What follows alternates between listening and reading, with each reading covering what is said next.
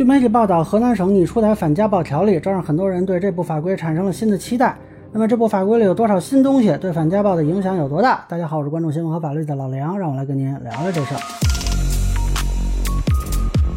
其实这条法规四月份就在河南人大官网开始征求意见了，不过是二十四号呢到河南人大开始审议。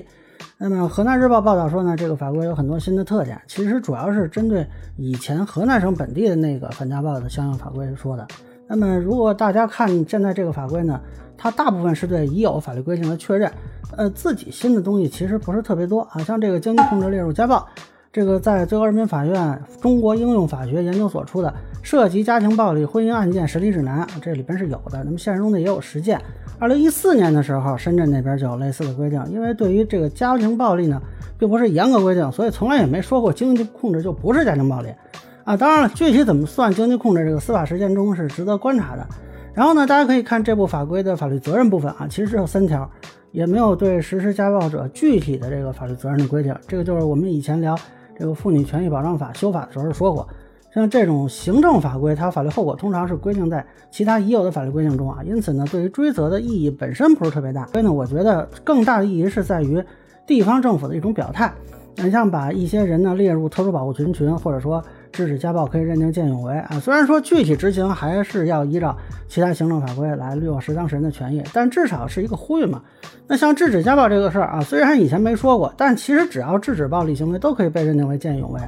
呃，我觉得这个意义更多的是在于告诉很多人说，家暴不是家务事，呃，要像看到社会上的一般的这种侵害行为一样去制止啊。还有像这个强制报告制度啊，其实在反家庭暴力法里也是有规定的，但是到这部法规里呢进行了规定，我认为算是一种强调。当然了，这个法规里也有一部分是超出了反家庭暴力法的内容，就是在人身保护令的具体措施啊。那么反家庭暴力法呢是规定了四项，而这部法规呢它新增了三项。呃，其中这个禁止抢夺、隐匿未成年人子女呢，以前是在《未成年人保护法》里有，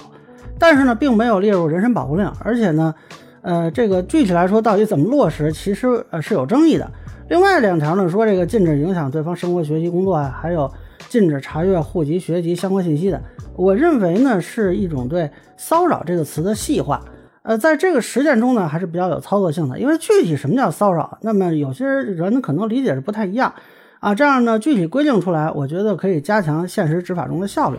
当然，还是以前聊那个妇女权益保障法的时候说过啊，这个对于家暴问题，如果是想增加实体的法律责任，还是应该期待刑法、民法典未来会不会有增加的部分。